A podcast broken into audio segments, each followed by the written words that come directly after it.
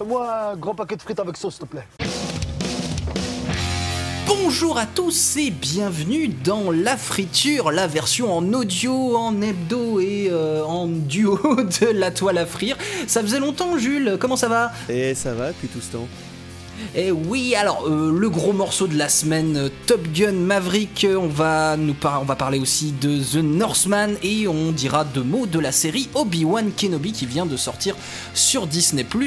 C'est la friture du 28 mai.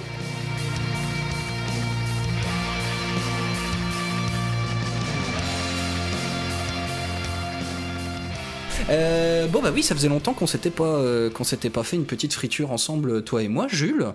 Euh, voilà, la pénurie d'huile, tout ça, donc forcément on est un peu on est un peu en retard.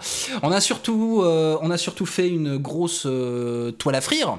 Euh, qui est disponible sur YouTube, sur euh, le Facebook de la télé de Lyon et euh, également bah, en audio podcast comme, comme, comme, comme la plateforme sur laquelle vous écoutez cette présente friture. on va attaquer tout de suite, puisque la grosse sortie de la semaine, évidemment, personne n'a pu passer à côté, étant donné que c'est vraiment le gros marketing et même les médias traditionnels s'en sont emparés. Je veux bien sûr parler de Top Gun 2, Top Gun Maverick, réalisé par Joseph Kosinski. Et c'est reparti. On y va dans 3, 2, 1.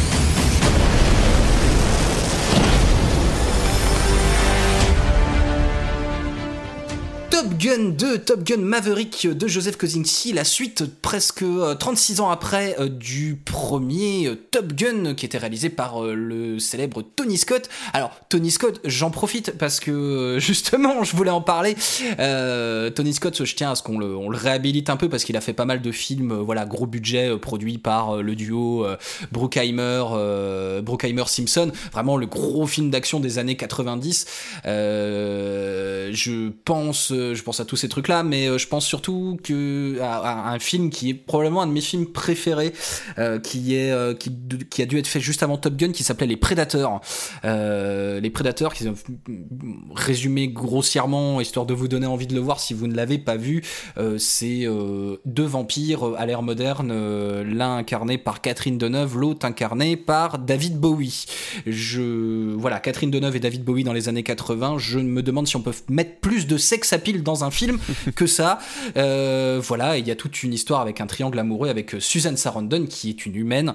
Euh, enfin voilà, c'est c'est un film assez génial qui a été pas mal oublié, qui a pas trop trop marché de mémoire, mais que je vous conseille grandement. Je vous conseille aussi de revoir le premier Top Gun si si vous voulez vous frotter à ce Top Gun Maverick. Et en tout cas, en tout cas, je crois que ça en vaut un peu la peine. Le pitch rapidement euh, de, ce Top Gun 2, donc Top Gun Maverick actuellement au cinéma. Après avoir été l'un des meilleurs pilotes de chasse de la marine américaine pendant plus de 30 ans, Pete Maverick Mitchell, Tom Cruise, euh, continue à repousser ses limites en tant que pilote d'essai. Euh, il est chargé de former un détachement de jeunes diplômés de l'école de pilotage Top Gun pour une mission spéciale qu'aucun autre pilote n'aurait jamais imaginée. Pour situer rapidement ma relation avec Top Gun, euh, c'est littéralement le film qui n'a jamais, jamais, jamais, jamais fait partie de ma liste de films cultes. Pour tout vous dire, je l'ai regardé le premier Top Gun 4 euh, heures avant de voir Top Gun Maverick. Voilà, histoire de d'être sûr que j'avais pas perdu quelque chose. Euh, voilà, rapidement sur le premier Top Gun, je comprends tout à fait ce qui a fait le succès euh, de ce film, je comprends pourquoi il est devenu culte. Il y a des choses qui ont énormément vieilli, euh, notamment la musique. C'est ce que j'allais dire.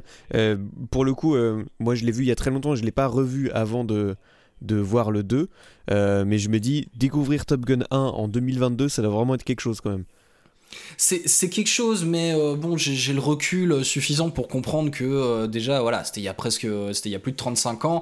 Euh, mais ce qui, ce qui a le plus mal vieilli, honnêtement, je, je pensais pas, je, pensais pas, mais du coup, ce qui a, ce qui ce qui marque vraiment son temps, ce qui date vraiment le film, c'est vraiment la musique. les gros synthés, le, le, le, thème en plus, enfin le, morceau ultra célèbre Take My Breath Away. Les années 80.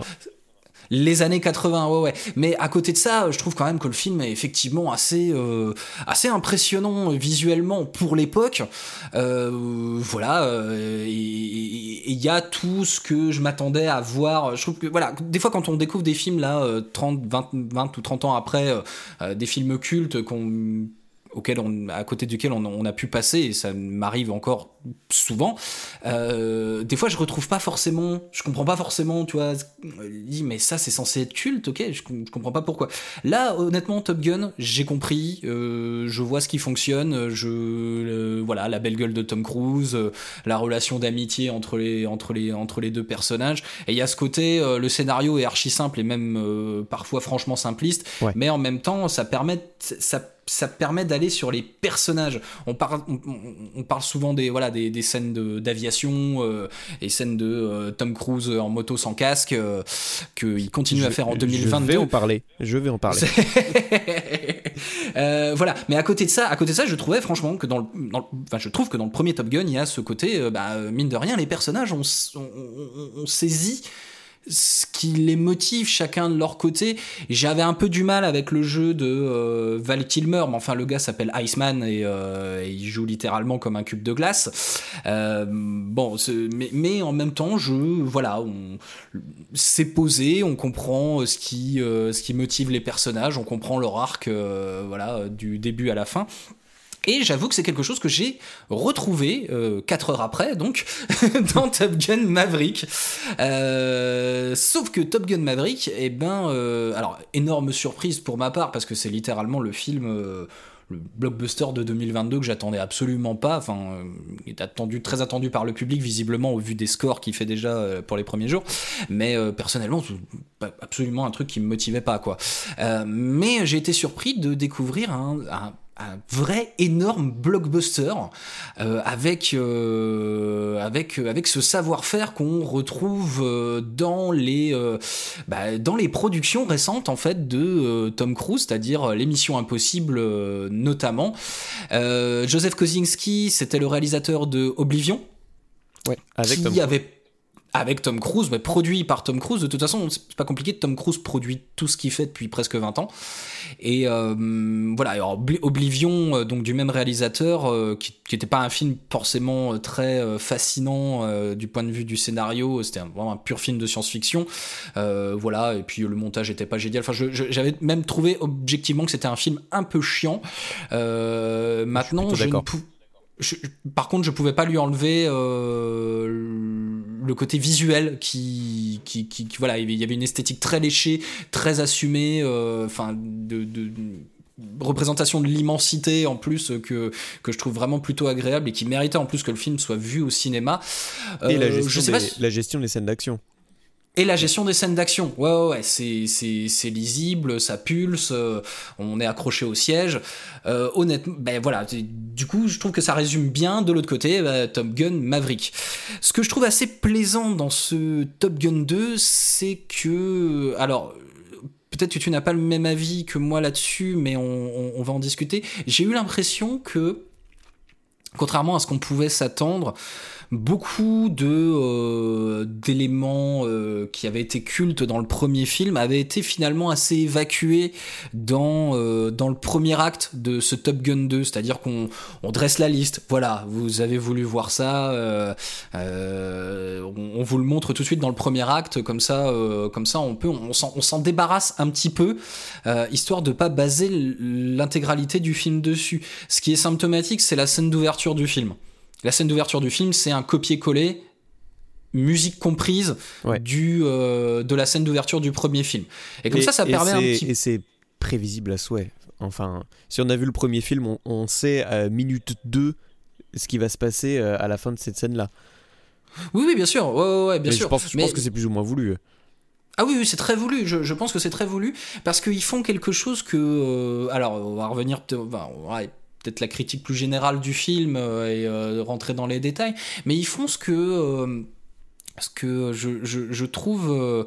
Le, le, truc n'était pas attendu de ces suites qui sortent 20-30 ans après on va pas encore revenir sur Star Wars 7, mais euh, c'est un peu, euh, c'est toujours le cas d'école. C'est toujours le cas d'école, voilà, de trucs euh, dit ah vous voulez voir un film 20 ans après, on vous repond les mêmes scènes en mieux, la même histoire en mieux, etc., etc.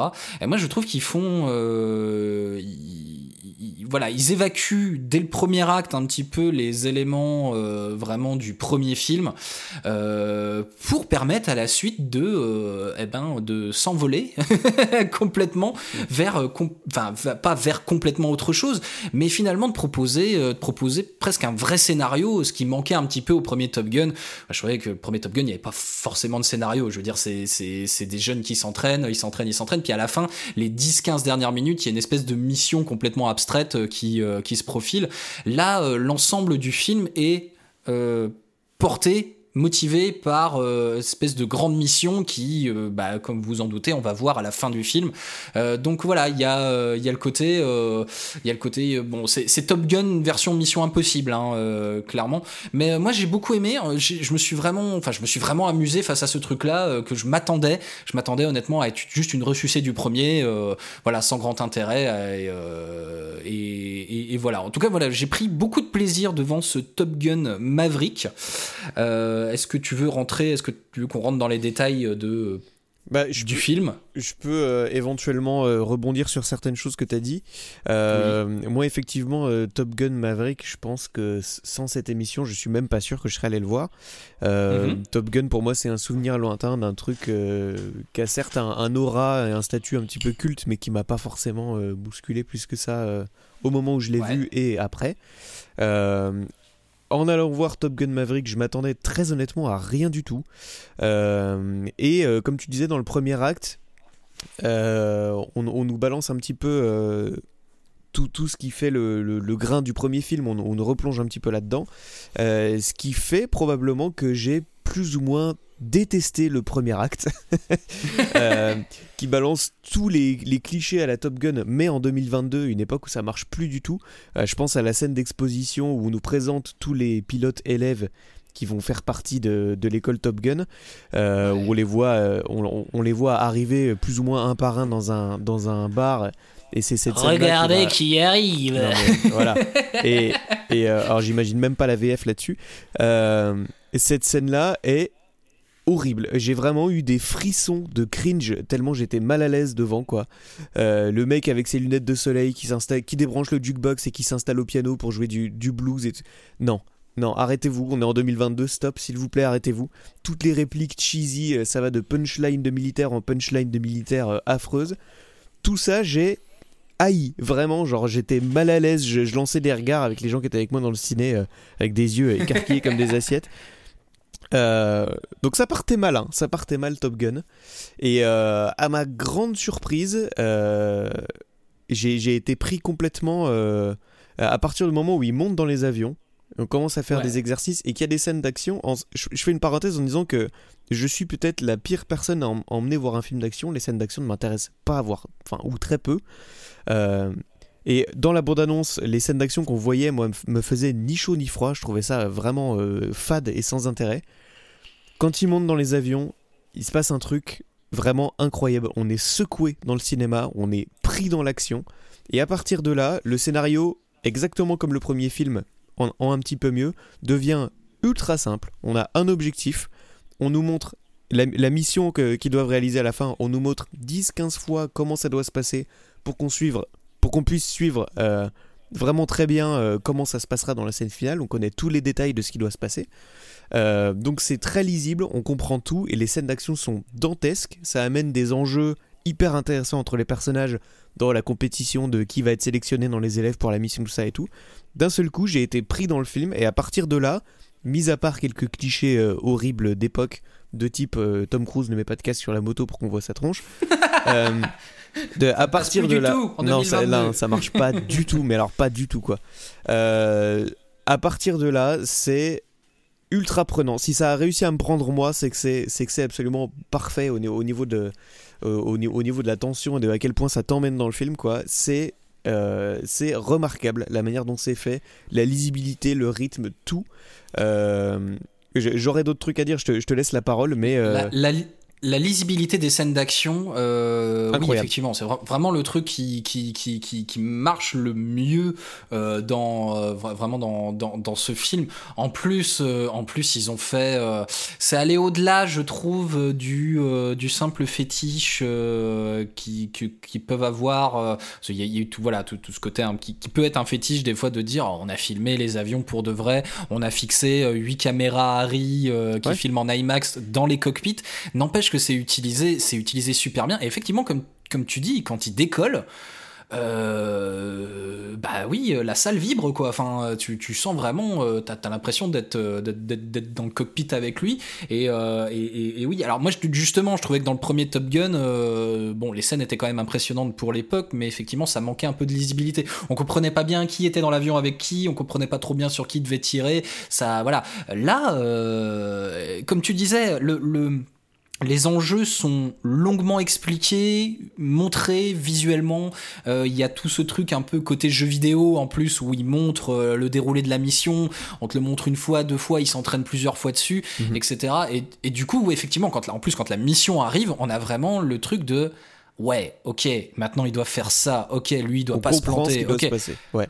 Ouais, ouais. Et cette lisibilité des, euh, des scènes d'action, cette simplification des enjeux, euh, bah, la, la- simplification des enjeux, euh, c'est c'est ce qui fait la force. ce- C'est la même équipe, hein, vraiment. euh, à la production, on retrouve euh, Macquarie qui réalise les, euh, les missions Missions impossibles. C'est voilà, c'est et et c'est c'est ce qui fait la force des dernières missions impossibles. C'est pour ça que moi je les trouve vraiment excellents les dernières missions impossibles parce que pareil, les scènes d'action c'est un truc qui m'intéresse très très peu. Je trouve ça toujours assez bordélique, assez fumeux. Puis des fois on comprend pas. euh, oui, bon, c'est juste des bad guys que tu dois taper à cet endroit-là, mais tu comprends pas trop pourquoi. Dans les dernières missions impossibles, notamment le tout dernier Fallout, euh, je trouvais que chaque scène d'action du coup était ultra prenante parce qu'on comprenait quel était l'intérêt bah, de péter la gueule à tel bad guy à ce moment-là. Euh, quel impliqué. était l'intérêt Ouais, ouais, on est, hyper impliqué. On comprenait pourquoi Tom Cruise devait euh, traverser la moitié de Londres euh, en courant euh, à ce moment-là. Il y a vraiment, il y a vraiment ce, ce, ce, ce- ouais, cette implication qui est très très forte. voilà, et je trouve du coup que, bah, quoi qu'on en dise, à l'heure actuelle, Tom Cruise, c'est le mec qui produit probablement les meilleurs films d'action du moment, quoi. Et d'ailleurs, il y a cette lecture tout le long du film parce que c'est c'est quand même un énorme ego trip de Tom Cruise, euh, Ouais. ce Top Gun Maverick. Mais c'est un ego trip qui est très très assumé. Je vous conseille d'ailleurs une critique de écran large à ce sujet qui rentre vraiment dans le détail de euh, de quand bah, quand vous allez voir Top Gun Maverick, vous allez voir euh, vous allez voir la nouvelle euh, la nouvelle thérapie sur grand écran de Tom Cruise. Mais en simplifiant un petit peu, il y a ce côté il y a ce côté Tom Cruise montre aux jeunes que euh, que lui il sait faire, lui il a encore le savoir-faire et euh, que même il est presque encore meilleur euh, pour l'instant que les petits jeunes qui essayent de faire euh, ce que de- de- d'essayer de faire d'essayer de faire son taf.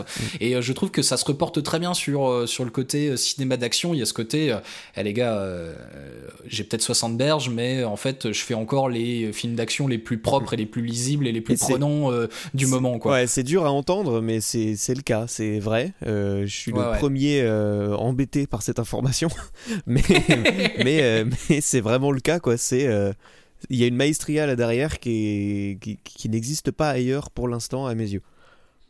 Non, non, non, bah à part dans l'émission Impossible, vraiment. C'est Ouais.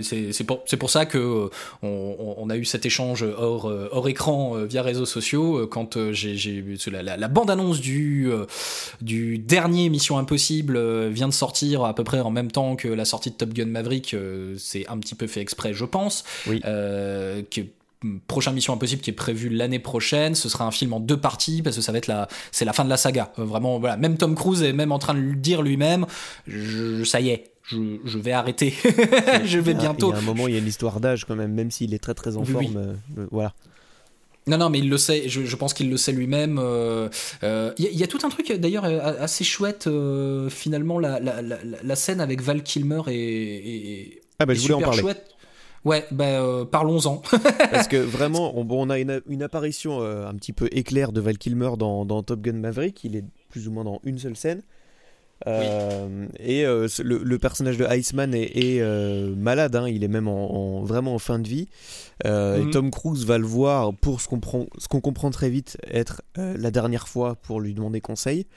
Euh, et cette scène euh, est vraiment impressionnante parce que euh, au niveau du fond, la scène est pas du tout, euh, pas du tout impressionnante. C'est juste Tom Cruise qui, ex- qui explique où en est le scénario. Euh, Et c'est le film qui te dit bon bah maintenant on va aller dans ce sens-là. C'est gros sabots sur 20. Et c'est la scène qui te repose un tout petit peu euh, les enjeux qui sont d'ailleurs plutôt chouettes de, euh, de la relation avec son navigateur qui meurt dans le premier et Voilà. de son fils, du fils du navigateur, enfin du fils de Goose qui est dans euh, qui est un des personnages un peu, un peu Rooster. plus centraux. voilà, Rooster joué par Miles Teller. Du coup, ça repose un petit peu pour celui qui aurait éventuellement pas trop compris l'enjeu. Enfin voilà. C'est ça, mais c'est vraiment-. C'est vraiment le film qui fait le un point sur lui-même et qui explique au spectateur où il en est. Donc c'est quand même Mhm. assez bas de plafond et c'est prenant au niveau émotionnel. On, on- on- ça marche, ça fonctionne à mort. Euh, moi j'ai été pris dans cette scène alors qu- qu'elle est, euh, elle est vraiment euh, pas ouf quoi. Mais c'est Mhm. joué, rythmé, filmé avec, avec une aisance, avec un, un, un- un savoir-faire qui te fait rentrer dedans à la même manière que, que les, les scènes d'action et ça fonctionne. Ouais. Ça fait, c'est énervant que ça fonctionne à ce point-là. Il y a ce côté, ben, moi, je pense que ça fonctionne parce que, euh, parce que cette scène, elle est d'une sincérité à l'écran et hors écran.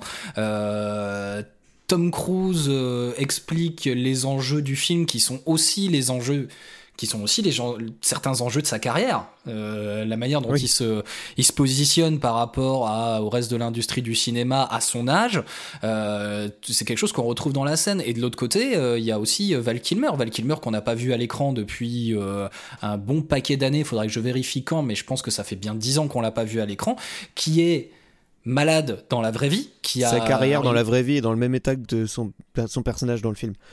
Que son personnage dans le film, mais même sa, sa santé est dans le même état, puisqu'il a vraiment eu un cancer de la gorge et il est vraiment aphone, euh, Val Kilmer. Donc ils ont trouvé l'astuce à l'écran, enfin il y a le truc à l'écran de, euh, voilà, le Val Kilmer qu'on voit dans le film et le Val Kilmer pas mal qu'on voit un peu dans, dans la réalité. Et même, même je trouve, et c'est là, c'est là que ça devient grandiose, je trouve que c'est là que ça devient méta, alors que je pense qu'il ne l'avait évidemment pas du tout calculé il y a 36 ans, mais, euh, mais même leur relation entre les deux. euh, euh, la manière dont les personnages ont évolué chacun de leur côté, il y a le côté euh, Oui. chien, fou, chien fou de Tom Cruise qui a, qui, a, qui a pas suivi les règles, qui est pas devenu instructeur dans Top Gun.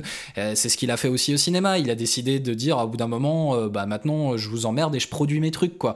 Euh, et de l'autre côté, euh, Val Kilmer qui est un petit peu rentré dans le moule aussi de certaines productions.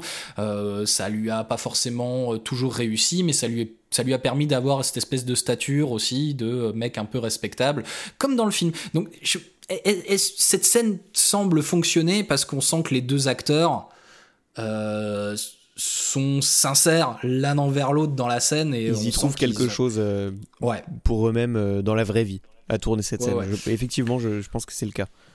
Et, et ça marche, voilà, et ça marche relativement pour tout le reste du film. Il en reste, voilà, euh, du coup, euh, c'est le- tout le côté simplification du scénario. euh, je trouve que ça permet du coup d'aller creuser assez profondément les personnages. Ça participe aussi aux enjeux. Euh, Tout l'enjeu euh, autour du, euh, bah, du fils de Goose fonctionne, enfin, vraiment bien. Je disais que la plupart des choses du premier film avaient été évacuées dans dans le premier acte.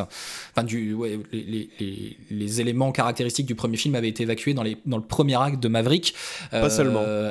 Pas seulement, pas seulement. Il y a, et, et à part un truc en fait, euh, bah, justement qui est lié à Goose, euh, je trouve euh, qui est, qui, qui est pas mal parce que du coup ça, il y a un élément du, bah, le- tout ce qui est autour de Goose de toute façon, qui du coup euh, fait que ce qui se passe dans le premier film devient un setup qui trouve son payoff euh, dans euh, les derniers moments de Absolument. Top Gun Maverick et je trouve ça chambé vraiment de, de, de dire on on se sert pas que du premier film comme d'un comme d'un comme d'un matériel superficiel à remonter à l'écran et, euh, et rien que pour ça moi je trouve que ça fait énormément plaisir euh, à voir à l'écran oui on peut faire des suites 30 ans après euh, qui sont des- de vraiment très bonne ça. qualité j'ai aucun problème du coup n'ayant pas d'affection particulière euh, comme je disais pour le premier Top Gun enfin pas d'affection euh, euh, c'est c'est pas un film culte de mon enfance ou euh, de mon adolescence euh, j'ai aucun problème à dire que que ce Top Gun Maverick est euh, bien meilleur que l'original. Vraiment, je,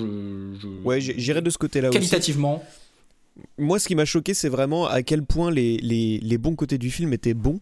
Enfin, si si Mhm. pour moi, ça a pu, euh, ça a pu euh, mettre de côté tout ce qui était mauvais, j'ai trouvé énormément de choses extrêmement mauvaises dans ce film, mais le- les, bons, ouais, co- ouais, les bons côtés viennent pas. viennent les écraser quoi tellement c'est bien Euh, et et, enfin la scène du bar tous les trucs clichés qu'on voit au début les, les regards d'admiration de la salle de contrôle dès que Tom Cruise fait une punchline dans son micro euh, tous ces trucs là enfin vraiment et des, des trucs qu'on voit plus depuis les années 80 parce que euh, on a compris depuis les années 80 qu'il fallait plus le faire quoi Euh, Ouais. tout ça est écrasé par, par la force euh, positive du film quoi d'ailleurs on, a, on a à côté de ça parce que pour moi tout ça c'est des du fan service qu'on fait aux, aux fans de Top Gun Oui, et il y en avait besoin. euh, Il y en avait besoin de toute il façon. il y en a besoin mais je trouve que dans ces scènes là c'est mauvais parce que c'est très mal amené et très mal géré on a un exemple dans, dans ce film là de fan service qui est non seulement extrêmement bien géré qui fera, qui fera énormément plaisir aux fans et qui sert vraiment le scénario c'est la scène de sport sur la plage qui est un callback Oui. de la scène de volet sur la plage du premier, où c'est vraiment oui. la même chose, c'est la même scène, c'est des mecs huilés sur la plage, musclés, qui se lancent une balle et qui font les cons, ça resserre les liens, et dans le, dans le film, ça sert à dire, on a créé une équipe, voilà. Ouais, elle est montée au bon moment. Il y a le petit dialogue avec Joam. euh, Joam- il y a Joam dans le film. Je, je- Pe- j'adore ce mec. Ah, merci, j'allais dire, petite parenthèse John Hamm, quand John Hamm est dans un, dans un film, en général, j'aime le film, John Hamm, épouse-moi, appelle-moi s'il te plaît. Euh, Oui. John Hamm, Fais, fais micro le parenthèse, prochain Batman. Voilà, euh, Bruce Wayne parfait. C'est- Donner un Bruce Wayne à John Hamm, il est encore temps, dans 5 ans ce sera trop tard. Maintenant, là, Ouais, appelez clair. John Hamm, euh, Warner, écoutez-moi, allô, salut la Warner. Euh, appelez John Hamm, vous avez son numéro, donnez-lui un Bruce Wayne. Bisous. Et je, suis en train, je suis en train de vérifier. euh, mon, mon seul regret avec John Hamm, c'est qu'il est américain, euh, ce qui fait qu'il ne fera jamais James Bond. Voilà. Voilà, c'est tout. c'est le vrai problème. Euh, ouais, ouais, non, non. Il y a un autre élément, je trouve, qui. qui qui moi me posait problème sur le côté euh, il y a des éléments euh, euh, mal gérés mais qui sont écrasés par le- par le- tout ce qui est de positif dans le film. Un truc qui m'avait questionné euh, quand je visionnais le premier film euh, qui était euh, je prends les trucs très premier degré parfois quand je suis face à ce genre de film et j'étais comme euh, dans le premier film je me demandais mais attends contre qui ils se battent? C'est pas ça peut pas être les Russes. On n'abat pas euh, des avions russes comme ça sans déclencher une guerre mondiale tu vois. Euh, mais ils abattent des MiG à la fin de la mission tu Mhm. vois. Mais en fait le pays est pas cité. Et je me suis rendu compte de ça Oui, dans vrai, le ça. deuxième film. Et il y a ce côté là aussi dans le deuxième film c'est random pays de l'Est euh, c'est des méchants Je crois qu'on dit ils- même pas de l'Est, hein. on dit random pays qui, a eu, euh, Ouais. une, une, euh, qui, qui met en place un truc nucléaire qui peut mettre en danger la paix mondiale. Point. Ouais, et, et là, et quand, quand j'ai vu le déroulé de la, enfin l'explication de la mission, c'est dans le premier acte, hein, donc on spoil pas grand chose là.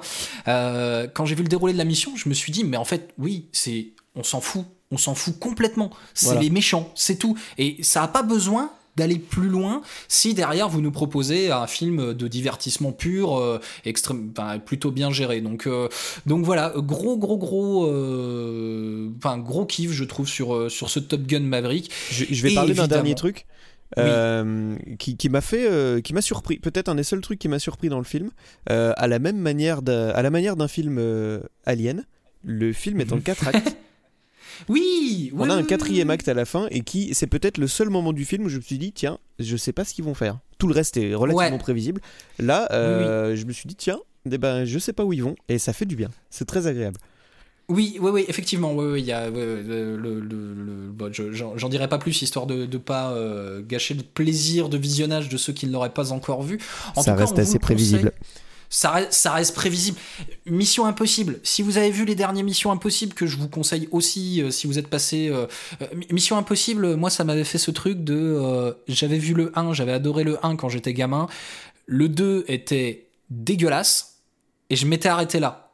Et euh, j'ai redécouvert Mission Impossible en euh, me mettant euh, dans la salle euh, en fin de séance, enfin dans une séance euh, pour euh, le dernier, pour Fallout. Et j'ai dit, mais putain, c'est vraiment hyper bien foutu. Mm. Et euh, je me suis rebouffé tous les autres euh, derrière. Je confirme que les deux derniers sont vraiment, sont vraiment parmi les meilleurs films d'action que j'ai jamais vus. et ce Top Gun Maverick aussi est voilà de grande qualité de film d'action et que je, je, je, je, vraiment là aller le voir au cinéma sans blague. C'est c'est c'est un pur film de cinéma quoi. Les avions qui démarrent euh, font vrombir les sièges de votre salle quoi. Euh, rien que pour ça, je veux dire, ça, vaut la peine d'aller voir ça quoi. Je te rejoins là-dessus. Je pense que c'est un film. Alors normalement c'est tous les films, mais c'est particulièrement un film qui est fait pour être vu au cinéma. À mon avis, sur petit écran, euh, tout ça marche moins, voire plus du tout. Mm. Ça marche.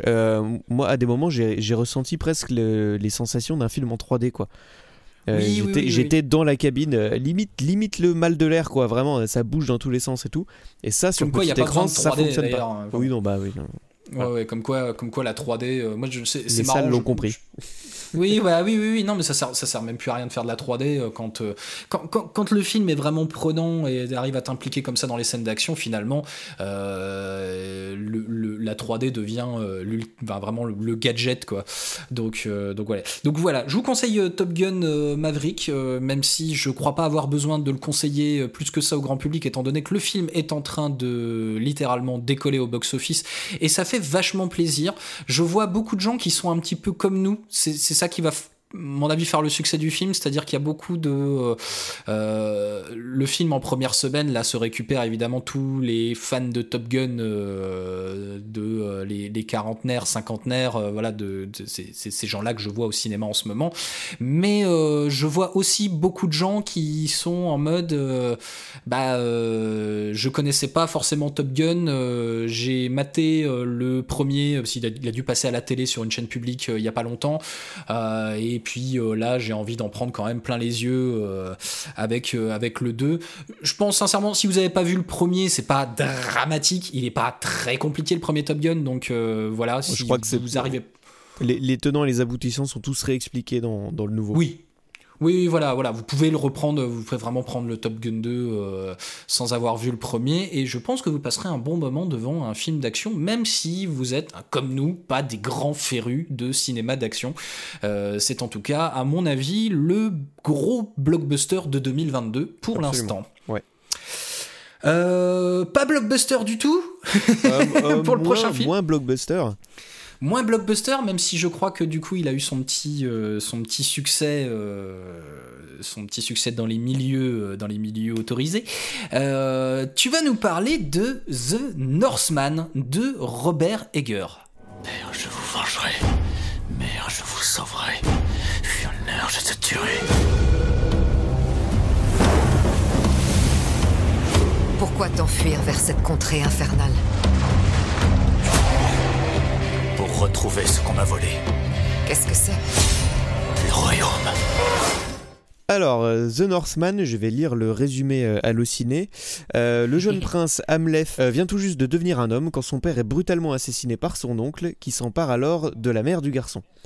Hamleth fuit son royaume en jurant de se venger, et deux décennies plus tard, devenu un guerrier viking, embarque alors sur un bateau pour l'Islande, dans la ferme de son oncle, en se faisant passer pour un esclave avec l'intention d'y perpétrer sa vengeance.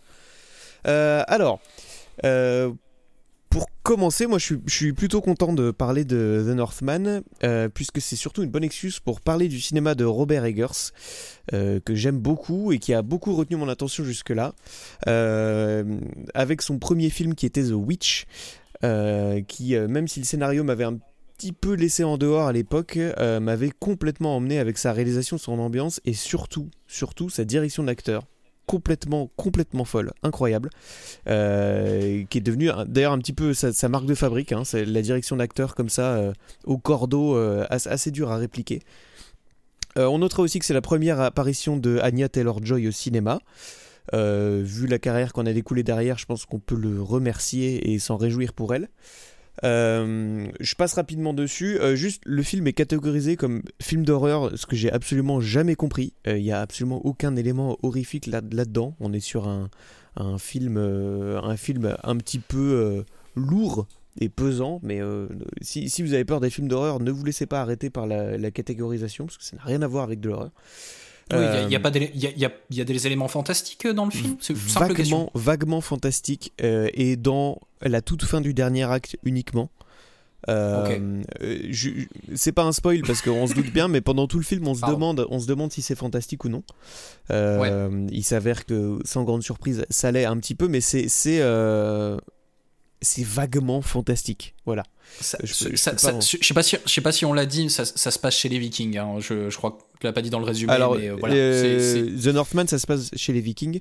Euh, moi, ce que je voulais, en, en fait, je voulais surtout parler de The Lighthouse, qui est son deuxième film, euh, qui reste encore aujourd'hui, euh, je pense, une de mes plus grosses claques euh, au cinéma de ces dernières années. En partie parce que je m'attendais pas du tout à ça. Euh, donc on est sur un espèce de huis clos sur une île avec un phare euh, au début du XXe siècle avec deux acteurs au casting uniquement, euh, uniquement Willem Dafoe et Robert Pattinson. C'est absolument incroyable. Que, ce soit les, parallèles avec la mythologie, les, les spectateurs aguerris auront reconnu le, pas mal d'éléments du mythe de Prométhée et tout ça. Euh, le fait que Eggers ait utilisé euh, des objectifs et des lentilles d'époque qui avaient plus de 100 ans euh, pour avoir cette esthétique, le, le grain, le grain de l'époque des, des premiers films de cinéma tournés directement en noir et blanc, sur pellicule et tout. Enfin, l'image est folle. Moi, le grain, je me baignerais dedans, quoi. Et encore une fois, et là, c'est toute la force du film, une direction d'acteur dantesque. Vraiment, on a deux acteurs dans le film. On a vraiment quasiment que du dialogue. Euh, ça m'a mis par terre la, force de ce truc-là, la, folie qui se dégage de ce film. Euh, je- je passe dessus aussi rapidement parce qu'on n'est pas là pour parler de ça, mais voyez The Lighthouse et voyez-le plusieurs fois. C'est un film qui se réexamine plein de fois. C'est un film puzzle. C'est incroyable. Truc marrant, mais du coup, The Lighthouse, ça a été le film que euh, même les gens qui l'avaient pas vu, mais savaient que Robert Pattinson était, euh, était euh, malgré Twilight un excellent acteur. Beaucoup de gens ressortaient ce film-là en disant à l'époque où il fallait, à l'époque où il fallait encore. Il me semble qu'il n'y a plus besoin maintenant, où il fallait défendre Robert Pattinson en Bruce Wayne et en Batman. Alors qu'il avait déjà une sacrée carrière derrière lui. Hein. Il Ouais, avait The ouais, ouais, Rover ouais. et tout ça, où il, il avait déjà, il avait déjà fait des Il très le- beaux rôles, quoi. Il avait le Cronenberg, euh, Voilà. il avait deux Cronenberg d'ailleurs, il avait euh, c'est Cosmopolis, je crois, Je crois que et, euh, et Map to the Stars qui est excellent aussi. Donc oui, oui voilà, mais euh, voilà pour défendre Pattinson, il y avait ce côté putain les gars depuis Twilight, il a fait The Lighthouse quoi. Donc je je crois que le film a eu un petit euh, un petit succès secondaire euh, grâce à ça. Ouais. Tant mieux. Mais très bien, très bien. Et puis, euh, c'est c'est tout à fait mérité pour Pattinson qui, qui, qui s'en sort euh, non seulement très bien face à Willem Dafoe, mais euh, qui, qui, qui a rien à lui envier. Quoi. Euh, et donc, euh, The Northman, donc le troisième film de Robert Eggers, là on part sur une fresque viking dont l'histoire s'inspire quand même assez clairement de Hamlet de Shakespeare. Euh, Bon, ben, il retrouve les aspects actuels de la réalisation de Eggers, la direction d'acteur sans faute. Euh, Il y a d'ailleurs à nouveau Anya Taylor-Joy dans le film. Euh, c'est visuellement très très poussé à nouveau. euh, dans une direction qui, euh, encore une fois, est différente. Aucun de ces films n'a la même esthétique. C'est juste à chaque fois une esthétique vraiment très poussée. Euh, moi, je dois avouer que certains passages dans, dans les côtés ésotériques, mythologie, viking du film m'ont un petit peu laissé en dehors par leur côté kitsch, mais apparemment c'est quand même assez, euh, ça colle assez à, l'image de la, de la réelle mythologie euh, viking, donc j'ai du mal à lui en vouloir. Euh, par contre, c'est encore un, film qui prouve quelque chose visuellement, c'est que quand tu tournes en Islande, t'as besoin de rien faire, c'est tout le temps beau. Vraiment, c'est- bourré de plans fixes en, en plan large où on voit juste les personnages évoluer dans le paysage et à chaque fois, c'est incroyable. Il y a, il y a rien à faire. Euh, c'est beau, c'est beau tout le temps. Aller en Islande, l'Islande c'est génial.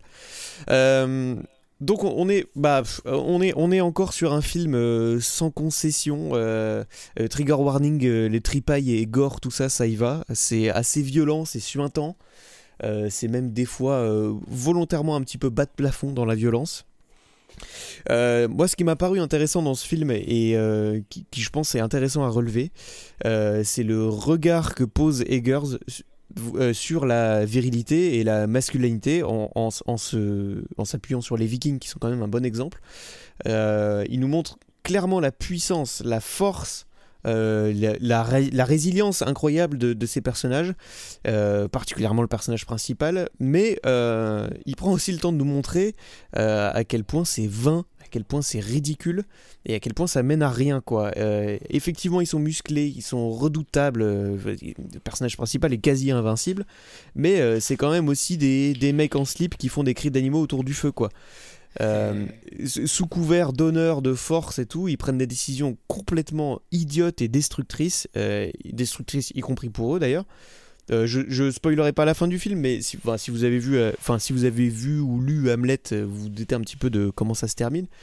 Mais on nous montre clairement juste avant l'acte final que le personnage aurait pu juste laisser tomber, embrasser les, nouveaux aspects de sa vie, la, paix qui lui est offerte. Mais il fout tout ça en l'air parce que il était élevé dans la violence, dans l'idée que la meilleure façon de mourir c'était à l'épée et qu'il fallait défendre l'honneur jusqu'au bout. Euh, le, discours sur le, euh, le virilisme, on va dire, la, masculinité, est très très important. La place des femmes dans le récit est, très intéressante. Euh, c'est pas que un film euh, épique avec des grosses scènes d'action. euh, c'est pas seulement ça. Il y a un discours derrière qui est assez actuel et assez intéressant. Je passe très rapidement sur le côté euh, technique du film parce que de toute façon c'est assez montré dans les bandes annonces et je pense que quand on connaît un peu le réalisateur on sait à quoi s'attendre. Il y a des scènes en plan séquence que moi j'arrive pas à m'expliquer encore aujourd'hui. Des scènes, euh, des, des plans séquences de 15 minutes avec 200 figurants qui font des trucs timés au moment où on crame des baraques et tout. Euh, je, je comprends pas comment c'est possible de faire plusieurs prises là-dessus. On a vraiment l'impression qu'ils ont tout fait en une fois. Euh, c'est techniquement euh, bluffant. Et euh, honnêtement, c'est bluffant à ce niveau-là sur tous les aspects. C'est très très prenant, c'est intéressant. Encore une fois, c'est voilà, c'est vraiment mené d'une main de maître, quoi. Je, je, le- je dirais que j'ai été un poil moins marqué par ce film-là que par ces deux précédents. C'est peut-être aussi de, par son côté un peu blockbuster euh, et aussi euh, bah, on enlève l'élément de surprise. Je, je savais à quoi m'attendre visuellement, je, sa- je savais à quelle qualité m'a- m'attendre. Euh, Ça reste un excellent moment de cinéma, ça reste un film qu'il faut soutenir. Euh, J'en ai pas parlé, mais c'est un des rares films qui a eu une sortie euh, américaine avant une sortie européenne et dans le reste du monde. Donc qui est énormément victime de piratage puisque le film est déjà sorti. je me demande même s'il n'est pas déjà sur des plateformes aux États-Unis. Donc Aux euh, États-Unis, oui, oui, ça y est, voilà. c'est- c'est c'est 45 jours hein, euh, aux États-Unis, euh, la Voilà. durée d'exploitation exclusive des salles de cinéma, tandis que chez nous, c'est 3 mois avant la sortie VOD. Donc, euh, oui, oui. que Oui. quand un film est sur une plateforme, ça veut dire qu'il est téléchargeable illégalement, et ça veut dire que Oui. s'il est encore au ciné à ce moment-là, il y a des chances qu'il y ait quand même peu de gens qui y aillent. Donc, euh, donc, euh, eh ben, ne le téléchargez pas. Prenez une place de ciné. En plus, euh, exactement comme Top Gun, pour les mêmes raisons, euh, c'est un film qui justifie son grand écran. Vraiment, Ouais. euh, là, pour, pour le coup, le côté fresque épique avec des visuels complètement dingues, ça, ça justifie de le voir euh, en salle, sur un grand écran avec un bon système son. Franchement, c'est c'est- c'est- c'est au- au-delà de, de ces histoires de, de piratage, ça se justifie d'aller voir ça au cinéma. Et alors, je, je, parce qu'on on- on notera évidemment qu'on parle de ce film un petit peu tard, après sa sortie, euh, même sa sortie en France, puisque le film est sorti le 11 mai euh, 2022 euh, en sortie nationale euh, en France. C'est une petite distribution, ce qui signifie que à l'heure où vous écoutez ce podcast, il y a de grandes chances pour que euh, d'ici la fin du week-end, vous ayez encore l'occasion de trouver quelques séances. Si vous êtes dans les grandes villes, c'est à peu près sûr, je crois qu'il y a une petite continuation quand même sur le film. Euh, Euh, je suis allé le de- voir dans un, un Gaumont pâté, donc ça veut dire qu'il est quand même distribué dans tous ces cinémas-là. Oui, oui, oui. Euh, Je pense que là, pour encore euh, potentiellement une semaine, il, il y a encore pas mal de séances. quoi. Ouais, et, euh, et, et pour celles et ceux qui nous écoutent sur Joigny, on le passe la semaine prochaine. On a une séance en VF et une séance en VO. Donc, on tenait, euh, c'est cool qu'on en parle parce que, euh, bah, du coup, chez nous, le film a encore une vie. Il y a une vie après la semaine de sortie nationale et ça, ça fait plutôt plaisir. voilà. Donc, donc, ouais, ouais, non, non, allez le voir. Du coup, moi, je ne l'ai pas vu volontairement parce que je savais qu'on allait le passer dans ma salle à Joigny. donc, je vais le découvrir avec, avec grand plaisir, d'autant qu'on me l'a euh, énormément conseillé entre euh, le début du mois de mai et aujourd'hui. Euh, donc, euh, donc ouais, ouais, je le conseille. euh, je, je, je vais tâcher de le conseiller aussi de mon côté. Je, d'ailleurs, je fais une micro parenthèse. Pour ceux qui supportent ça, je recommande quand même assez vivement la VO. Robert Eggers, c'est un mec qui travaille beaucoup sur ses dialogues, vo- voire même les dialectes qu'il utilise. Euh, dans Mhm. The Witch, euh, ça parle vraiment comme à l'époque. Dans, euh, dans The Lighthouse, pareil. Et là, on a vraiment un travail sur, euh, sur les accents, sur la façon de parler, la manière dont le texte est écrit. Et je pense que tous ces aspects-là sont complètement perdus à la VF. Donc ça, ça peut quand même valoir le coup de... Même si vous n'êtes pas très fan de VO, ça fait partie de ces films qui, euh, qui, qui, qui la réclament un petit peu. Ouais.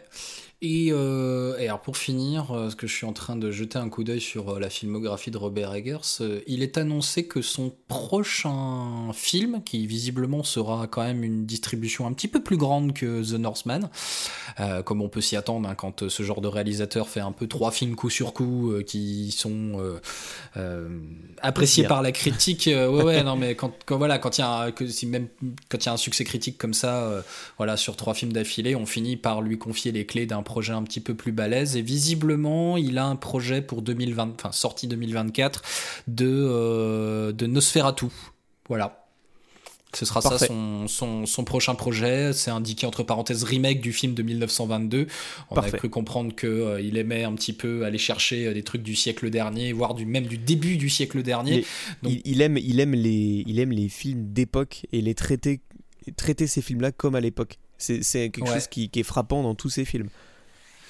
Donc il y a quelque chose de... euh, moi je suis un peu hypé là du coup en voyant ça, en voyant le Nosferatu, parce que c'est quand même un truc qui a été euh, absolument révolutionnaire euh, Ouais. dans le cinéma en, dans, dans, dans, dans- en 1922.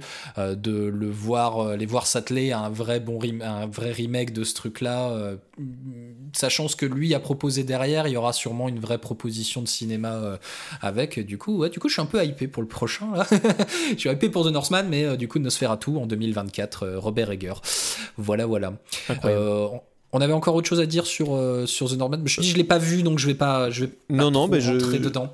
Je le recommande assez chaudement et je recommande euh, par le même biais euh, de voir tous les films de Robert Eggers. C'est c'est à chaque fois une expérience mémorable et, et assez unique dans le paysage cinématographique actuel. Donc ne vous privez pas de ce plaisir, regardez tous ces films. Ah, peut- Peut-être si juste un truc, euh, juste un truc à propos de The Northman, euh, parce que moi je le, bah, vu passer euh, les affiches, les premières, bah, j'avais pas regardé les bandes annonces, mais j'ai vu passer les affiches, toute la communication autour de ce truc-là, et je me suis rendu compte d'une chose, c'est que il y a eu tant ces derniers temps de de jeux vidéo qui utilisaient euh, les Vikings comme euh, comme toile de fond. Mhm. Euh, je pense au le dernier Assassin's Creed euh, et euh, le dernier euh, le dernier God of War qui du coup se délocalise du côté des Vikings. Euh, honnêtement, quand j'ai vu passer The Northman pour la première fois, je me suis dit c'est encore un jeu vidéo sur les Vikings. Donc j'ai vraiment eu. Me- C'est là qu'on se rend compte que euh, les, les, les, les blockbusters actuels sont. Enfin, certains blockbusters actuels sont du côté des jeux vidéo. Donc, euh, eh, le film Ouais. sort du coup au bon moment parce que euh, parce que Assassin's Creed, euh, le dernier, euh, c'est Valhalla, c'est ça le dernier euh, Assassin's Creed, et euh, le dernier God of War, mine de rien, sont de vrais blockbusters euh, du côté du jeu vidéo. Et du coup, The Northman euh, permet un petit peu de faire. euh, Il y, a- il y a un bon film autour aussi, donc. euh, Avec l'avantage de euh, moduler, voire casser un petit peu ce discours sur les, les Vikings. Ouais, Euh, J'en dis pas le- plus le parce truc, que ouais. je, je veux pas trop. euh, c'est- ça fait partie de la trame un petit peu principale du film, mais euh, Mhm. si vous attendez à voir des Vikings euh, un petit peu glorifiés, comme dans bah, très probablement ces jeux vidéo là, ou même la série Viking, de ce que j'en ai compris. Ouais, ah oui, vrai, la série Viking, tu vois, j'ai déjà un peu oublié. et- mais typiquement, c'est pas exactement ça. mais la, la- la surprise vaut le coup. Ok, ok, ok. Eh ben, euh, parfait. Euh, donc au cinéma, euh, Top Gun Maverick et The Northman. Top Gun Maverick, si, si vous hésitez entre les deux, entre Top Gun et The Northman, allez peut-être plutôt voir The Northman ce week-end parce qu'il restera évidemment moins longtemps à l'affiche. Euh, on est même un petit peu dans la fin d'exploitation, je pense, de The Northman, alors que Top Gun Maverick, vu la carrière qu'il est en train de faire, je pense que d'ici la semaine prochaine ou même la semaine suivante, vous aurez encore l'occasion de le voir. En tout cas, on vous conseille vivement, chaudement euh, d'aller au cinéma pour voir ces deux films-là. Et avant de se quitter, euh, Jules, pour cette semaine, j'ai envie quand même que ben, qu'on sorte un petit peu du cinéma et qu'on parle quand même de euh, la série Obi-Wan Kenobi, dont les deux premiers épisodes sont sortis ce vendredi sur Disney+. Les Jedi ne peuvent échapper à leur nature. Leur compassion laisse toujours une trace. Le code Jedi est leur fardeau. Il n'a pas d'autre choix. Donc la série Obi-Wan Kenobi, euh, nouvelle émanation de l'exploitation de la franchise Star Wars par Disney. Euh, on en a parlé très longuement, on a parlé très longuement de Star Wars et un petit peu des séries télé Star Wars et un petit peu encore moins de la série Obi-Wan Kenobi dans le gros épisode de La Toile à frire que vous pouvez retrouver, je le rappelle, sur YouTube et sur la page Facebook euh, de la télé de Lyon. Donc on avait, on avait évidemment tourné La Toile à frire avant la sortie de la série Obi-Wan Kenobi. Ben, du coup, je vous conseille vivement notre épisode de La Toile à frire là-dessus, euh, puisque on, reparlait, euh, enfin, on, remettait un petit peu en contexte en reparlant euh, vaguement de, Star Wars. On parlait surtout de ce qui se passe depuis 10 ans avec le rachat par euh, Disney. Et enfin, et ben, ben, voilà, elle est là, elle est sortie. Les deux premiers épisodes sur 6, il y en a, il y aura 6 épisodes en tout. C'est annoncé vraiment comme une mini-série. Les deux premiers épisodes de la série Obi-Wan Kenobi sont sortis ce vendredi sur Disney+. Tu ne les as pas vus, je les pas. ai vus. je les ai regardés, euh, euh, voilà, malgré tout, malgré ce que j'ai pu dire d'ailleurs dans la toile à frire. J'ai fait un petit calcul en me disant, je vais quand même prendre un abonnement Disney+, euh, voilà, qui démarre à partir du euh, 25 mai pour se terminer le 25 juin. J'ai désactivé tout de suite la, le, le renouvellement, Bien puisque, puisque le dernier épisode en fait de, de Obi-Wan Kenobi va sortir le 22 juin. Donc euh, voilà, un mois, ça suffit. Euh, Les deux premiers épisodes. Alors, on s'en doutait un petit peu. On savait que ça allait pas raconter grand chose. Euh, c'est un peu ce qui caractérise toutes les séries, euh, même toutes les, les, productions Disney sur Star Wars depuis ces dernières années, mais particulièrement les séries, The Mandalorian et surtout The Book of Boba Fett en tête. Ça raconte pas grand chose. voilà. on- euh, par contre, sur Obi-Wan Kenobi, enfin, sur- c'est dommageable en fait sur The Mandalorian et euh, Book of Boba Fett dans la mesure où c'est des personnages que, euh, enfin, surtout euh, The Mandalorian, c'est un personnage qu'on connaissait pas, on sait pas trop où va cette histoire. Ça se passe sur une période qui se situe après la trilogie originale, dans une période de presque 30 ans qui est pas tellement explorée. Euh, donc, on- c'est dommageable que ça ne raconte pas grand chose dans la mesure où il y a de quoi raconter des choses. Euh, en tout cas, voilà, les séries ne vont pas très très loin. euh, ça avance, ça avance à tout petit pas d'un épisode en épisode, en mettant un gros truc au début et un gros truc à la fin pour te donner envie de regarder l'épisode suivant. Euh, 80% d'épisodes filler. voilà, voilà, voilà. Et donc c'est pas des séries qui sont, euh, bah voilà, je suis désolé. euh, étant grand fan de Star Wars, je trouve que ces séries ne sont pas très intéressantes. Avec Obi-Wan Kenobi, on se doutait que ça allait pas non plus raconter grand chose dans la mesure où ça se passe entre l'épisode 3, donc à la fin de la prélogie, donc la trilogie euh, préquelle de Star Wars, et euh, l'épisode original de 77, et que ça raconte un petit peu cette période de temps où Obi-Wan est chargé de surveiller Luke Skywalker dans sa retraite sur Tatooine. Donc on se doutait que ça allait pas... enfin, pour l'instant, il y a que deux épisodes qui sont sortis, donc je, je sais pas trop où va aller la série, mais enfin, je pense pas que ça aille tellement plus loin que ça. On se doutait que ça allait pas raconter quelque chose de forcément euh, euh, ultra perturbant dans le lore de Star Wars. Bon, les deux premiers épisodes montrent que c'est un petit peu le cas. On va chercher, euh, on va chercher. C'est toujours plaisant à voir, mais on va chercher quelques éléments de la prélogie. Ça, je suis content parce que Disney avait eu tendance un petit peu à complètement étouffer la prélogie euh, dans ses dernières réalisations. là, ils n'ont pas trop le choix avec l'âge qu'a Obi-Wan. Euh, ce qui s'est passé avant, c'est uniquement, la, quasiment uniquement la, la prélogie. C'est ça, et ça se passe dix ans après euh, la revanche des Sith, donc environ 9 ans avant, avant, avant l'épisode 4, avant le, avant un nouvel espoir, avant le Star Wars original. Donc forcément, il y a des éléments de la prélogie qui sont, euh, qui sont extrêmement présents dans, euh, dans, ce, dans cette série Obi-Wan. Des choses qu'on savait déjà. On voit quelques clone troopers, on voit quelques clones. On voit il y a, il y a vaguement eu un plan sur, euh, sur les clones qui du coup sont devenus tout vieillissants parce qu'ils ont leur espèce de vieillissement accéléré et qui se font remplacer par les, par les Stormtroopers. Bon, ça c'est quelque chose qu'on a déjà vu dans, dans les séries animées. on a le retour de Jimmy Smith qui joue Bayor Organa, qui est évidemment euh, mhm. un personnage très très important dans cette période. Euh, il y a une jeune actrice, euh, je suis désolé, je, vais me permettre de spoiler ces deux premiers épisodes parce que, parce que, parce que je pense pas que ce soit très dommageable pour la suite. L'idée c'est savoir si vous avez envie d'aller aussi vers cette série ou pas. donc je me permets auprès de toi, Jules, si tu m'en donnes l'autorisation. oui, oui, vas-y, hein, de toute façon. L'histoire est un petit peu comme on s'y attendait sur le premier épisode, de euh, voir un peu ce que Obi-Wan fait euh, pendant qu'il est euh, sur Tatooine, donc il se planque, voilà, il y a tout le truc avec les inquisiteurs Sith qui sont à la recherche des derniers Jedi encore vivants, il y en a deux qui débarquent sur Tatooine, et il y en a un particulièrement, enfin une particulièrement, qui a à cœur de trouver Obi-Wan pour se faire bien voir, on le comprend évidemment assez facilement pour bien se faire voir auprès de Dark Vador. Euh, l'autre élément, euh, le vrai élément perturbateur de la série, c'est qu'on voit, donc on passe un petit peu de temps sur Alderand. Je suis content de voir Alderand, honnêtement, euh, voilà, qui avait juste été entreaperçu dans La Revanche des Sites. Mais voilà, il y a quelques scènes sur Alderand et où on voit en fait le personnage enfant de Leia. Voilà, voilà, qui est euh, en fait le personnage qui. Euh, donc le personnage se fait euh, kidnapper en fait à un moment dans, dans, l'épisode de la série. et Bayorgana se décide à appeler le vrai homme de confiance qu'il a, c'est-à-dire Obi-Wan. Et donc c'est comme ça qu'Obi-Wan se retrouve embarqué dans un semblant d'aventure pour aller récupérer le personnage de Leia. On retrouve très vite le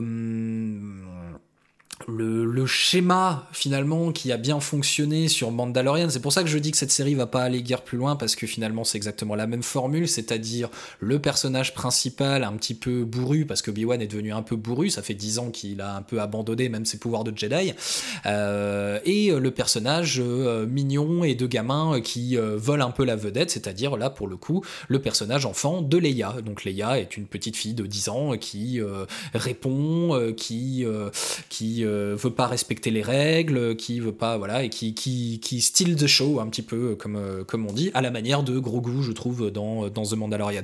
Donc voilà. Euh, comme je disais, ça raconte pas grand chose, tout est cousu de fil blanc, il n'y a pas de grande révélation. Peut-être que la seule vraie surprise que j'ai pu avoir sur l'ensemble des deux épisodes, c'est de voir, bon ça je te l'avais spoilé, mais c'est de voir le bassiste des Red Hot Chili Peppers en, en Ils aiment les bassistes, hein.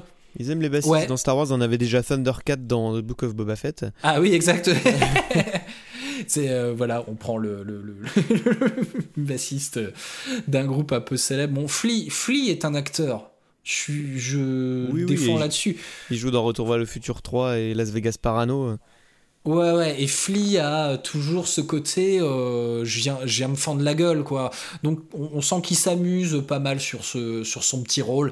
Mais voilà, c'est à peu près la seule surprise que j'ai pu avoir, qu'on a pu avoir sur ce, euh, sur ce Obi-Wan Kenobi, qui, euh, comme je m'y attendais, récolte des critiques d'influenceurs actuellement qui disent que le show est absolument parfait, formidable, incroyable, la sûr. meilleure chose que Star Wars.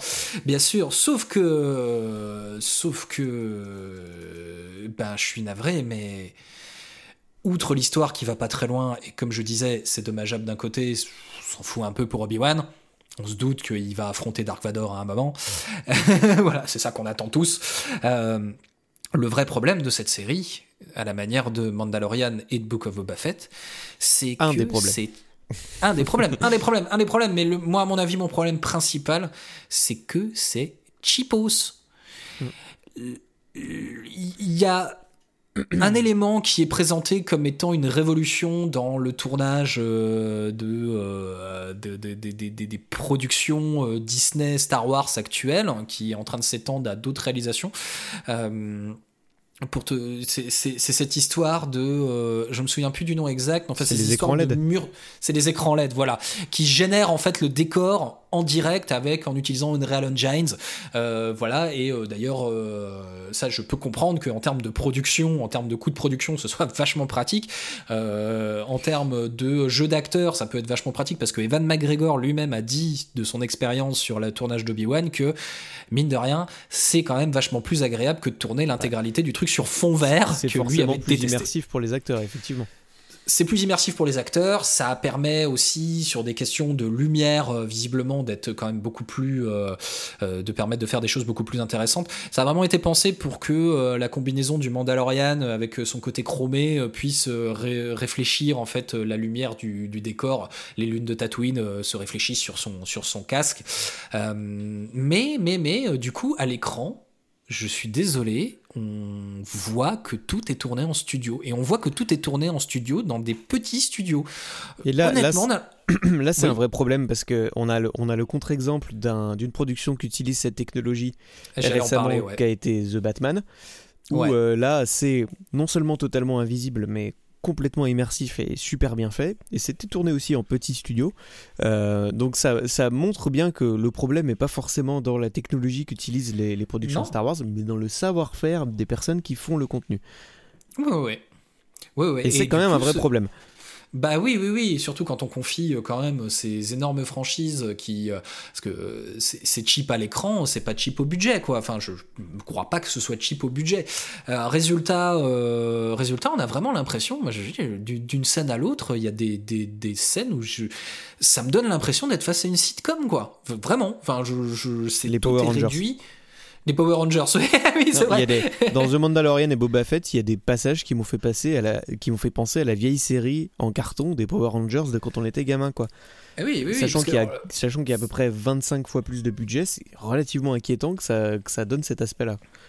Mais oui, c'est ça. En plus, bon, au bout d'un moment, Star Wars, c'est euh, même si j'adore profondément cette saga, je suis un vrai, un vrai geek de Star Wars.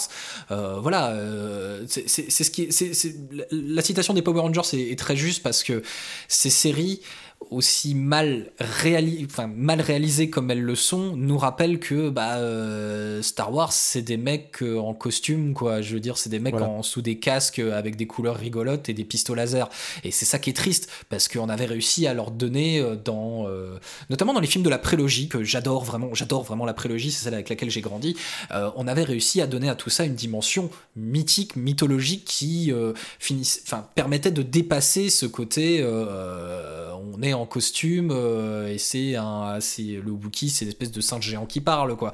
Euh, je, te rejoins, donc- je te rejoins là-dessus, euh, tout, tout est dans le savoir-faire de la personne qui, qui, qui crée Ouais. un petit peu euh, ce, côté euh, mythologique ou non.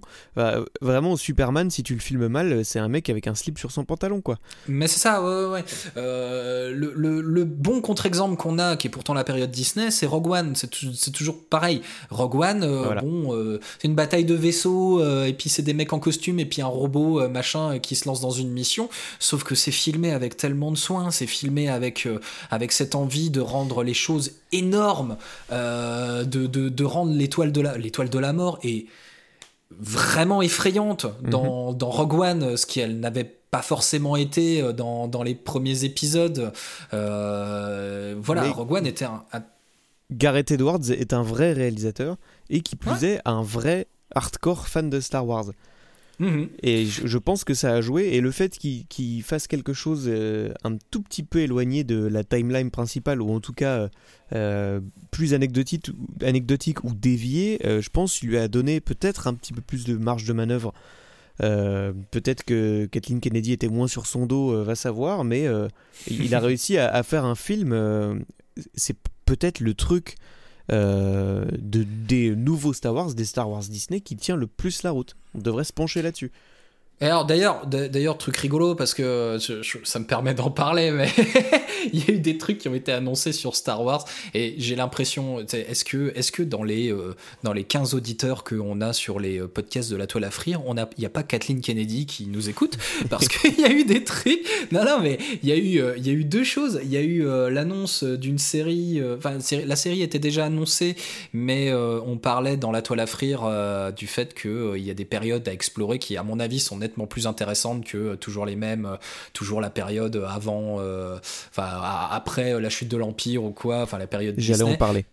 comme par exemple la période qui se passe, euh, euh, allez, euh, 100 ans avant, euh, bah ouais, une centaine d'années avant la chute de la République. C'est des choses qui sont, voilà, il se passe énormément de choses, euh, notre- su- supposément dans l'ordre de Star Wars. Et il semblerait que la série, l'une des prochaines séries qui soit annoncée, qui s'appelle The Acolyte, se passe une centaine d'années avant la chute euh, de la République et euh, permettra un petit peu d'explorer euh, des choses qui nous intéressent un petit peu, euh, comme Bah. savoir ce que Palpatine a fait, euh, comment, comment il a fait pour euh, euh, infiltrer le Sénat, quoi, voilà. Oui, oui, mais c'est vraiment quelque chose qui m'intéresse mille fois plus, et c'est encore pas beaucoup, mais c'est dire à quel point ça m'intéresse peu les autres trucs, qui, qui m'intéresse mille fois plus que, tout ce que fait Star Wars en ce moment, parce que je me dis que là, ça leur interdit plus ou moins le fanservice, ou alors ça leur réduit considérablement, et ça, Ouais. les, ça les oblige à faire quelque chose de neuf.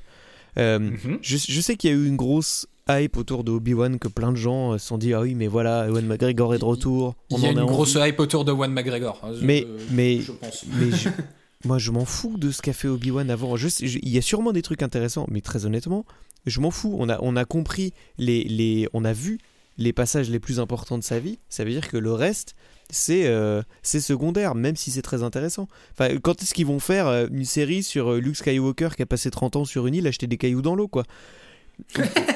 Au bout d'un moment, stop, faites des nouvelles choses, s'il vous plaît. Je suis fatigué du côté sériel, du côté à la chaîne des- du contenu Star Wars, particulièrement les séries, Ouais. euh, où on, on met euh, trois gros événements importants dans la série et que tout le reste, euh, c'est du remplissage un petit peu vide de sens en carton. Euh, je, je, je sais pas si je me considère comme un fan hardcore de Star Wars, mais ce qui est sûr, c'est que quand je pense à Star Wars et un univers étendu, c'est- c'est pas à ça que je pense, c'est pas ça que j'ai envie de voir. Ça m'intéresse pas. D'autant qu'on a connu, euh, a connu pas mal euh, les, euh, les, les univers qui sont devenus, sont, sont devenus legends, euh, c'est-à-dire tout ce qui a été, tout, tout l'univers étendu qui a été écrit par des auteurs ou qui a été développé dans des jeux vidéo ou des bandes dessinées, des choses, voilà, vraiment vraiment très intéressantes, des gens qui essayaient vraiment d'aller dans des directions complètement dingues en se servant du lore de base de Star Wars, mais en essayant de pas trop l'exploiter, enfin pas exploiter, voilà, forcément les principaux. Euh, Il y a eu des choses vraiment, vraiment superbes euh, euh, dans, dans, dans ces histoires. Moi, j'ai très, fan de Shadow of the Empire par exemple. Et pourtant pourtant c'est exactement le même euh, c'est exactement la même propale que Obi-Wan Kenobi aujourd'hui. C'est-à-dire que c'était un Shadow of the Empire c'est un truc qui faisait la transition euh, alors, qui a été proposé bien après la sortie des films évidemment c'est un truc des années 90 euh, mais Shadow of the Empire ça faisait la transition ça expliquait ce qui se passait sur la période finalement assez longue entre l'Empire contre-attaque et le retour du Jedi où il y avait tout ce truc de on recherche on cherche où où et comment Ian Han Solo a été emmené euh, jusqu'à chez Jabba, donc il y a une poursuite de Boba Fett. Euh, il y a aussi euh, toutes les relations de pouvoir de Dark Vador avec un, syndicat du crime qui s'est établi sur Coruscant et qui, qui cherche à tuer Luke Skywalker pour discréditer Vador aux yeux de l'empereur. Il y a, il y a- un roman, il y a un jeu vidéo, il y a une bande dessinée. C'était tout sauf un film en fait. C'était ça le, projet multimédia de base. Et, et c'est vachement intéressant. Ça part vraiment dans, dans des super directions. Ça utilise assez peu, juste en toile de fond, les personnages principaux. C'est-à-dire on a Leia, on a Luke, euh, mais euh, dans le jeu vidéo, par exemple, le personnage principal, c'est un mec qui s'appelle Dash Rendar et qui est un, comment, un, chasseur, enfin un contrebandier un petit peu équivalent d'Yann Solo, euh, qui est momentanément indisponible pour cause, de glaciation à ce moment-là. Mais, mais voilà, c'était vachement intéressant. Il y avait quelque chose, il y avait- on voyait des choses nouvelles. Il me semble qu'en plus, dans le jeu vidéo, euh, pour donner un exemple de ce qui, de ce qu'on peut créer, euh, parce que Obi-Wan, par exemple, bon, ça se passe sur Tatooine, voilà. Allez, une grande partie se passe sur Tatooine. Il y a Bah un voilà, autre encore. truc qui se passe sur une autre ville, euh, ça se passe sur une autre planète, mais enfin, c'est, c'est, il y a aucune création dans cette planète, il y a aucune nouvelle idée, euh, il y a aucune idée neuve dans le truc. Dans Shadow of the Empire, en milieu des années 90, euh, dans les cinématiques du jeu vidéo, c'était la première fois qu'on voyait Coruscant. Euh, des années avant qu'ils sortent euh, la menace fantôme. Donc il y avait ce côté, euh, on crée vraiment voilà, des choses nouvelles dans Star Wars, des choses qui peuvent désarçonner le, le public de fans. Voilà. Tout ça pour dire que Obi-Wan Kenobi, si vous avez déjà vu The Mandalorian et Book of Boba Fett, que vous avez apprécié, mais que vous pensez un petit peu comme nous, c'est-à-dire que mine de rien, ça raconte pas grand-chose de neuf, pour l'instant, au vu des deux premiers épisodes de Obi-Wan Kenobi, c'est à peu près la même chose. C'est un petit peu comme ce que tu avais dit il y a quelques mois, c'est-à-dire bah, ça, ça ressemble au reste, mais avec Evan McGregor. Et puis, c'est exactement ça pour l'instant. voilà. La série vaut là pour les, euh, les 8, derniers, se- huit dernières secondes du, euh, du deuxième épisode. Voilà, c'est tout. Franchement. Bah ouais, j'ai rien à ajouter, hein, franchement. euh, je, je suis un peu déçu de ne pas être plus surpris que ça. Mais euh, on, je- est à, je- on est à deux épisodes sur six, mais, euh, mais Oui, voilà.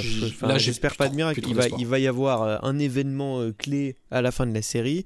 En plus, Mm. là, franchement, on, on, on se doute assez facilement de ce que ça va être. Enfin,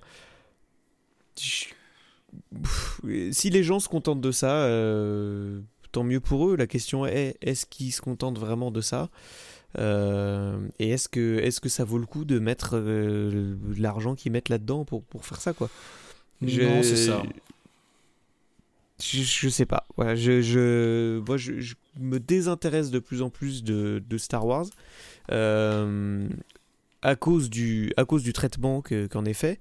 Euh, et euh, je, je, je pense que même les choses qui pourraient m'intéresser, comme par exemple The Acolyte, Mhm. me donnent quasiment aucun espoir parce que. euh, bah, je- je- voilà, ça, ça va être traité à peu près comme le reste. On va essayer de faire plaisir à tout le monde. Euh, Et je suis pas sûr que ce soit ça la racine de, de Star Wars et des films Star Wars à la base. On, Et- on et cherche on à- se rend compte- avant tout à raconter quelque chose, pas à faire de l'unimat en faisant plaisir au plus de gens possible. J'ai bien peur que ce soit plus, euh, ce, ce- ce- ce soit plus cynique que ça, étant donné que, euh, quel que soit, enfin que les, les- notamment les, les séries mandaloriennes, mais ça vaut aussi pour Obi-Wan, mais, mais c'est c'est des supports pour aussi vendre des jouets. Sans déconner. Euh, Voilà, c'est- je- Il y, a- il y a, il y a un, je je le dis, franchement, il y a un jouet dans Obi-Wan. Voilà, il y a un truc qui, clairement, si je jette un coup d'œil euh, là maintenant sur euh, les pages des Disney Store, le jouet doit déjà être dispo sur Disney Store, comme les peluches euh, que- C'est le nouveau BB-8, c'est le nouveau Baby Yoda. Voilà, voilà, voilà. Voilà, voilà. Ouais, j'ai C'est- terrible. Franchement, Non, voilà. C'était, voilà, non, non, bon, voilà. Je, je, je, je vous vends pas forcément Obi-Wan Kenobi. Euh, De toute façon, je pense que euh, l'idée, là, c'est pas de vous le vendre ou de vous déconseiller de le regarder. Euh, je pense que les gens qui veulent le regarder le font de toute façon. Enfin, voilà, il y a pas, voilà. Mais on ça avait va, en- ça quand va même envie de. marcher. hein. Oui, ça devrait marcher. Oui, oui, oui, bah ça, ça, ça cartonne sur les réseaux sociaux hein, déjà. Donc, euh, Je, donc je voilà. suis euh, pas surpris et pas surpris de pas être surpris, ce qui est quand même un peu grave, et j'ai l'impression que ça dérange personne. Ça dérange personne d'autre. Ah. Non, non. C'est-à-dire que ah, on a pour- eu exactement ce qu'on attendait. Yes. Mais c'est dommage. c'est pour hein. ça que c'est pour ça que j'avais envie qu'on en parle et dans la toile à frire euh, il y a quelques semaines et, euh, et aujourd'hui de revenir un petit peu dessus euh, maintenant que les deux premiers épisodes sont sortis parce que au bout d'un moment on, vous, voilà si vous pensez comme nous vous n'êtes pas seul voilà c'était surtout ça je, je pense que nous ne sommes pas seuls euh, voilà à faire nos gros ralous. D'autant que on a plutôt apprécié euh, d'autant qu'on a plutôt apprécié des trucs qu'on s'attendait pas à apprécier du type euh, Top Gun Maverick que vous pouvez voir au cinéma. The Northman évidemment que vous devez voir au cinéma. Et puis voilà on arrive à la fin de cette friture. As-tu as-tu quelque chose à ajouter? Une une, Euh, un message à faire passer peut-être je ne sais pas une, Euh, une non, dédicace? euh, je sais pas combien coûte un abonnement Disney Plus, mais euh, 8,99 ok, d'accord. Euh, bah, pour, pour le pour le même pas le double de ça, euh, vous avez un abonnement de cinéma illimité euh, mensuel. Voilà, réfléchissez-y. Ouais, bah tiens, on peut, oui, on peut, on peut finir là-dessus. Le, il y, a- un rapport euh, récent là du euh, qui a été commandé par le CNC. C'est pas le CNC qui l'a, qui l'a réalisé, qui, euh, qui euh, tâche d'expliquer, euh, en, enfin, interroger euh, un bon millier de spectateurs. Alors euh, en région parisienne seulement, ce qui, je trouve, moi, il y a eu un gros biais sur l'étude, mais enfin, pas grand monde en a parlé, euh, qui, euh, qui tente d'expliquer un petit peu euh, la baisse de fréquentation de cette dernière année de cinéma. L'une des, sans grosse surprise, l'un- l'une des raisons, c'est le prix du ticket. Je tends juste à signaler que même dans les grandes villes, même dans les grandes villes, si vous cherchez un tout petit peu, vous avez moyen de voir des films pour pas très cher. Je crois même que dans les grosses, grosses, grosses, grosses, gros multiplex, vous pouvez avoir, je crois, des, il doit y avoir des séances de matinée qui sont un petit peu moins chères. Et effectivement, comme tu en parlais, euh, alors. Moi, je suis pas forcément fan de, de ce truc-là, mais vu le prix du billet euh, unitaire, ça s'explique. Du point de vue du Euh, consommateur, euh, c'est quelque chose qui doit être un petit peu, euh, peut-être malheureusement pour certaines personnes, mais un peu démocratisé si on veut que les salles de cinéma euh, survivent. Ouais, ouais, ouais. Bon, en tout cas, voilà, si vous sortez des grandes villes, euh, que, euh, enfin, si, si vous n'habitez pas dans les grandes villes, euh, n'hésitez jamais à acheter un coup d'œil aux petits cinémas qui ont une, deux, trois salles. Bon, c'est sûr, il faut se fier, il faut aller vers un horaire. Euh, voilà, il n'y a pas, il a pas tous les films disponibles, il n'y a pas 12 films disponibles à la même heure comme dans les gros multiplex. C'est ça qu'on paye hein, dans le prix du billet. Il faut, faut quand même le savoir, c'est la disponibilité du truc. Euh, dans les petites salles, vous devez plutôt vous fier à un horaire, vous marquez dans un agenda, bon bah telle date à telle heure, je vais pouvoir voir tel film. Euh, mais si vous êtes dans les grandes villes, euh, pour tout ce qui est les pâtés, les UGC et ce genre de trucs, vous avez des abonnements illimités. Je crois que tu, tu- tu payes combien? 23 euros euh, par 20. mois? 19,90 euh, et euh, moins de 25 ans, c'est 16 euros. Voilà, 16 euros et c'est illimité. C'est-à-dire que. Sachant que dans côté- Dans le cinéma où je vais, la place plein tarif est à 14,50. Ah la vache. Waouh. Donc ouais, euh, ok. 16 euros illimité, 14,50 une place. Euh, voilà. Voilà. Et si vous êtes en milieu rural, euh, sachez que le cinéma de Joigny a son plein tarif à 6,60€. Voilà. Donc euh, voilà, j'ai juste envie de râler un petit peu sur euh, ce euh, faux argument, un petit peu de dire le cinéma c'est très cher, ça coûte plus de 10 euros la place, quand on veut y aller, machin, ça coûte très très cher. Il y a des solutions qui on s'y intéresse un petit peu.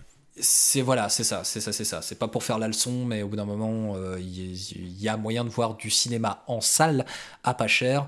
Et, euh, effectivement, quand on additionne un petit peu le prix des abonnements, euh, si vous additionnez votre prix de votre abonnement Disney Amazon Prime, Netflix, vous vous retrouvez à plus de 35 balles et, c'est c'est 15 euros de plus que l'abonnement illimité dans un pâté. Donc donc donc donc voilà, allez allez en salle, on en a besoin.